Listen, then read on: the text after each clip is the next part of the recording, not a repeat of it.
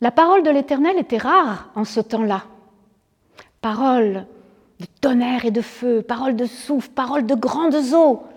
Elle tombait comme ça sur un homme et on l'appelait le prophète de l'Éternel. Il disait ce que le Seigneur lui avait dit. Ah, des prophètes, il n'y en a plus qu'un en Israël. Il est vieux.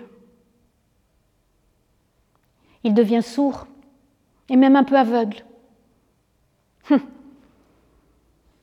Il se déplace difficilement s'il n'y avait pas Samuel. Qui ouvrirait, fermerait les portes du temple de Rama? Qui prendrait soin des ustensiles du culte?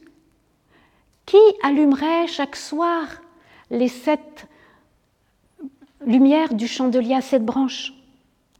Qui irait réveiller le vieux prophète, l'aider à marcher, à s'habiller Qui le guiderait, le soutiendrait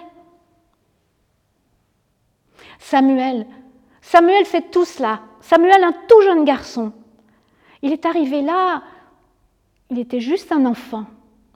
Sa mère, Anne, avait tant prié pour avoir un fils. Elle avait même promis à Dieu que si un jour elle avait un fils, elle le redonnerait à l'Éternel.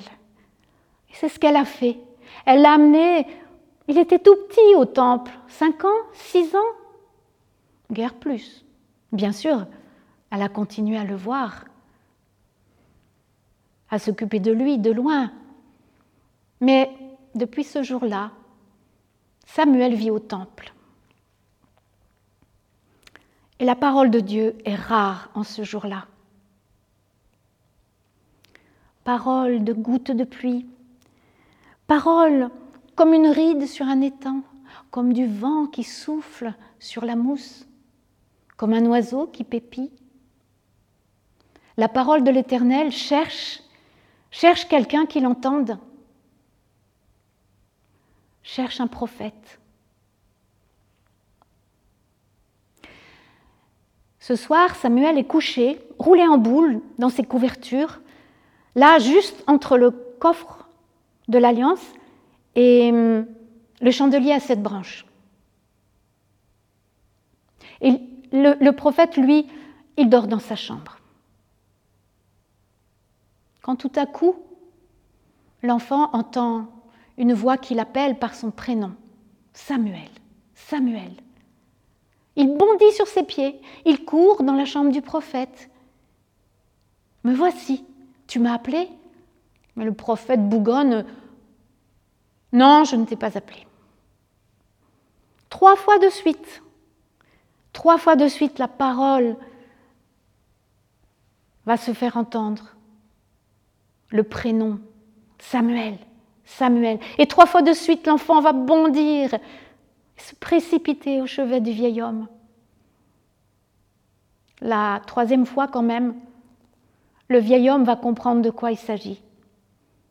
Il regarde l'enfant bien sérieusement dans les yeux et lui dit, Si tu entends de nouveau la voix, tu diras, Parle, Seigneur, car ton serviteur écoute. Samuel s'en revient entre le chandelier et le coffre de l'alliance. Il ne dort pas, il attend. Est-ce que la voix va parler à nouveau? Va l'appeler? Et la voix appelle Samuel, Samuel. Et l'enfant oublie la moitié du message. Il dit, parle, ton serviteur écoute. Et la parole, la parole va entrer en lui. Il va entendre Dieu lui parler, lui dire des choses dures sur la famille euh, du vieux prophète, des choses difficiles à entendre. Il va refermer bien soigneusement son cœur sur les paroles entendues et le lendemain, s'en aller tout raconter au vieux prophète, parce qu'il en a adjuré, ne me cache rien. Le vieux prophète euh, a compris. Il dit, c'est l'Éternel, qu'il fasse ce qu'il juge bon. Mais depuis ce jour-là, Oh, l'attitude de Samuel n'a pas changé. Il aide toujours le vieil homme, il ouvre les portes, il les ferme, il s'occupe des ustensiles qui sont dans le temple, il reçoit les gens. Mais dans tout le pays, on dit, on dit que, on dit que Samuel est le nouveau prophète. C'est lui qui entend la parole de Dieu et qui la transmet au peuple. La parole a trouvé un passage.